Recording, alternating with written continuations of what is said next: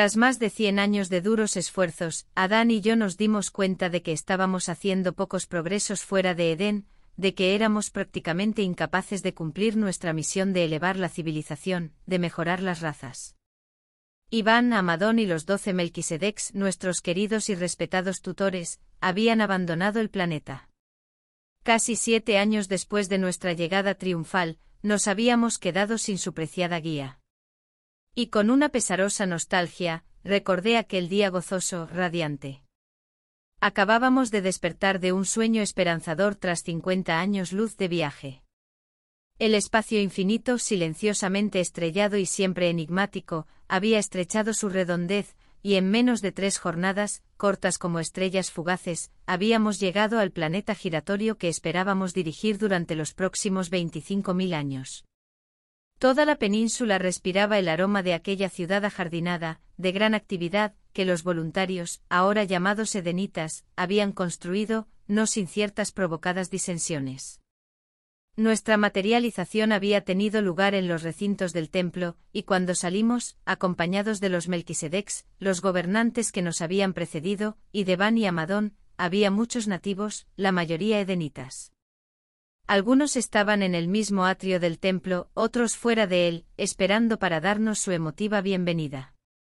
Ya llegaron los hijos prometidos para traer de nuevo la luz al mundo, gritaban exultantes en lenguaje andónico. Vendrían también muchos nativos de más allá de la península. Según me habían contado los seres intermedios, cronistas sempiternos de los mundos habitados, en cuanto llegamos, en un día nublado que auguraba la lluvia tibia y dócil de la primavera de aquel lugar, los edenitas habían soltado a las palomas mensajeras, que volarían sin duda reflejando sus grises en el aire tempranero del Mediterráneo. Se habían traído de los más de cien asentamientos de fuera del jardín y se habían guardado celosamente en los palomares hasta el día de nuestra tan anhelada llegada. Envueltas en sus patas habían llevado las preciadas misivas, trozos de pergamino de piel de cordero resistentes al mal tiempo.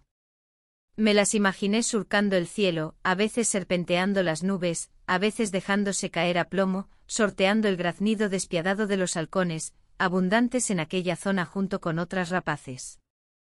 Pero eran palomas atléticas, bravías, de gran viveza, rápidas en el vuelo como los relámpagos. Su plumaje era abundante, brillante, su cola, siempre plegada, su cuello fuertemente implantado y erguido y de gran resistencia a la fatiga. Su sentido de la orientación se desenvolvía ufano como el viento con su primer aleteo. Todas llegarían sanas y salvas. Los seres intermedios velarían por ellas. Y en poco tiempo, antes de que el olor de la lluvia se cruzara con la humedad del suelo, estarían en su destino. Las palomas podían franquear en un solo día casi mil kilómetros. Antes de llegar al norte sobrevolarían las viviendas de los edenitas, no sin el saludo risueño de algunos de sus hijos que saldrían a despedirlas, los centros administrativos, nuestras residencias bien colmadas de árboles, el templo de piedra dedicado al Padre. Cruzarían huertas, sembrados, las zonas de pastos de nuestros animales, el río y los cuatro afluentes que bañaban la península, bosques luminosos de pinos, cipreses, cedros, pasajes dunares movibles. Dejarían una larga cordillera de piedra caliza y, antes de llegar al continente, pasarían en su vuelo por el jardín zoológico de animales salvajes que nos protegía y la doble muralla de doce entradas. Y por fin, se dispersarían a los distintos poblados que las acogerían con denuedo y cariño. Entonces el jefe o el curandero leerían el mensaje escrito en andónico, acudid pronto a Edén. Adán y Eva, los hijos prometidos, los que traerán luz al mundo, ya habían tomado rumbo a Jerusalén, de donde nosotros mismos habíamos venido. Había pasado ya algún tiempo, pero siempre Adán y yo recordábamos con dolor su despedida. Les habíamos pedido, casi implorado, que no nos dejasen, que siguiesen con nosotros para ayudarnos a solventar el terrible problema de Urantia, de poner fin a la desoladora situación en la que el príncipe Caligastia había dejado al planeta, pero las órdenes de los altísimos de Edentia eran firmes. Tenían que marcharse para que nosotros pudiéramos cumplir la misión que se nos había encomendado y para la que por tantos milenios habíamos sido formados. Y debíamos estar solos, solos él y yo, como nuevos gobernantes del planeta.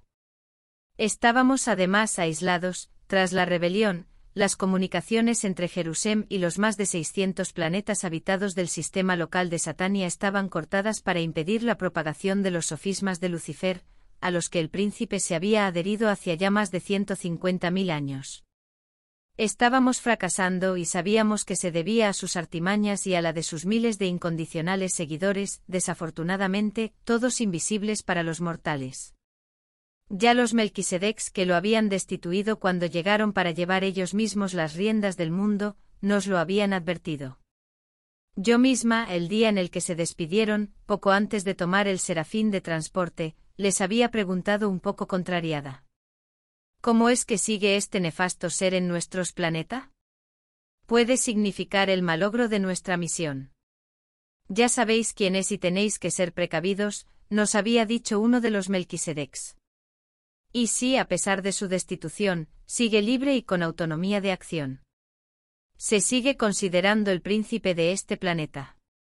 Su caso aún está siendo juzgado por los ancianos de días en los tribunales superiores del universo global de Orbontón y, hasta que no se tenga el veredicto, no se dictará la orden de detención y confinamiento en los mundos prisión. Estamos convencidos de que una vez allí, tarde o temprano, le llegará el mandato de extinción. En Orbontón casi no existe el tiempo, les había comentado algo angustiada bajo la mirada inquieta de Adán, pero aquí en Urantia el tiempo corre demasiado deprisa. Cada día tendremos que tomar decisiones para cumplir nuestro cometido y sabemos que nos veremos obstaculizados continuamente por Caligastia. Comparto la opinión de Eva, había añadido mi marido. Antes de llegar a través de los ángeles documentalistas, se nos había informado del proceder de este perverso Lanonandek y de otros como él, y vosotros nos habéis contado sus intentos de impedir la construcción de Edén. ¿Es que no hay manera de detenerle? Recuerdo que lo había mirado agradecida por su apoyo, siempre incondicional. Realmente le amaba. No me cansaba de decírselo y sabía que él me correspondía.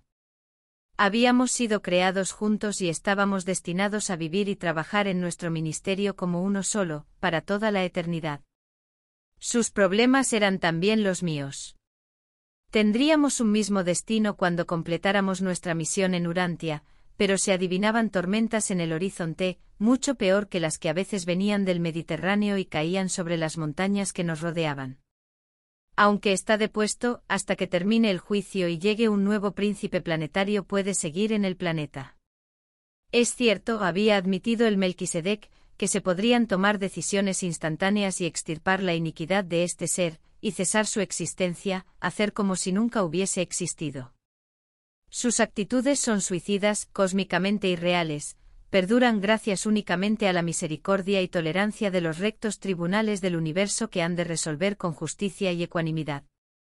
Pero llegará ese momento, y todo se hará a su debido tiempo.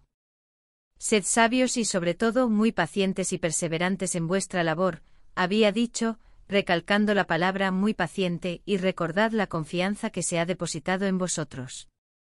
Adán y yo habíamos comprendido sus palabras y su despedida, pero nos habían dejado un gran vacío y una gran desazón, impropios de seres como nosotros, que deberíamos ser capaces de solventar las dificultades que entrañaban llegar a un mundo joven y en aquellas condiciones. De hecho, durante mucho tiempo lo habíamos intentado sin conseguirlo y no cesaríamos en nuestros esfuerzos. Pero a pesar de nuestra frustración, estábamos orgullosos de nuestra progenie. Tras cuatro generaciones teníamos ya en Urantia 1645 descendientes entre hijos directos, nietos y bisnietos. Yo misma dirigía las escuelas en las que se formaban y preparaban para su propia misión. Los conocía y quería a todos y a cada uno de ellos. La raza violeta había comenzado a surgir poco a poco, pero, según nuestro pacto divino y nuestra solemne promesa, tendría que haber medio millón de vástagos para que hubiese la suficiente base genética como para poder procrear con las razas del mundo e infundirle la sangre adánica, rehabilitadora, física, mental y espiritualmente. Aún faltaba mucho para llegar a ese número. Antes había que incentivar las relaciones comerciales y de amistad con Oriente y Occidente y luego, ya nuestros descendientes, se expandirían pacíficamente y se mezclarían con todas las razas. Edén era lo suficientemente grande como para albergarles a ellos y a todos los edenitas, que durante decenas de años habían seguido trabajando en el jardín y manteniendo sus instalaciones. Allí, en aquella tierra ajardinada y segura, se había quedado a vivir la mayoría de ellos. Pero, ¿cuándo llegaríamos a ese medio millón? ¿Y para qué, dadas las circunstancias? Si apenas podíamos extender nuestra área de influencia más allá de las murallas de Edén. En cien años solo habíamos fundado colonias a no más de 500 kilómetros de nuestras fronteras y, para ello, habíamos usado los asentamientos ya establecidos por Van, mucho antes de llegar nosotros. Sabíamos que Caligastia, con su grupo más estrecho y con la ayuda de un gran número de seres intermedios rebeldes, incentivaba de alguna manera la animosidad de las tribus circundantes. Las tribus noditas de Mesopotamia eran las más receptivas a nuestros objetivos y con las que más fácil había sido nuestro contacto, especialmente con la Confederación Occidental, la más numerosa, los noditas del norte se habían negado a colaborar con nosotros. Nuestras propias y fieles criaturas intermedias, de algo más de mil individuos, nos habían ayudado en este acercamiento, neutralizando en lo posible las mayoritarias fuerzas rebeldes. Los noditas por sus ancestros eran las razas más aptas para el mestizaje con la sangre violeta, aunque ellos ya estaban mezclados principalmente con el hombre azul, con el rojo y con el linaje andónico aborigen. De todos modos, no eran suficientes. En general, el mundo no avanzaba. Lograr la mejora de las razas parecía estar muy distante, y las circunstancias eran tan desoladoras que para solucionarse se necesitaban tomar medidas no contempladas en los planes originales.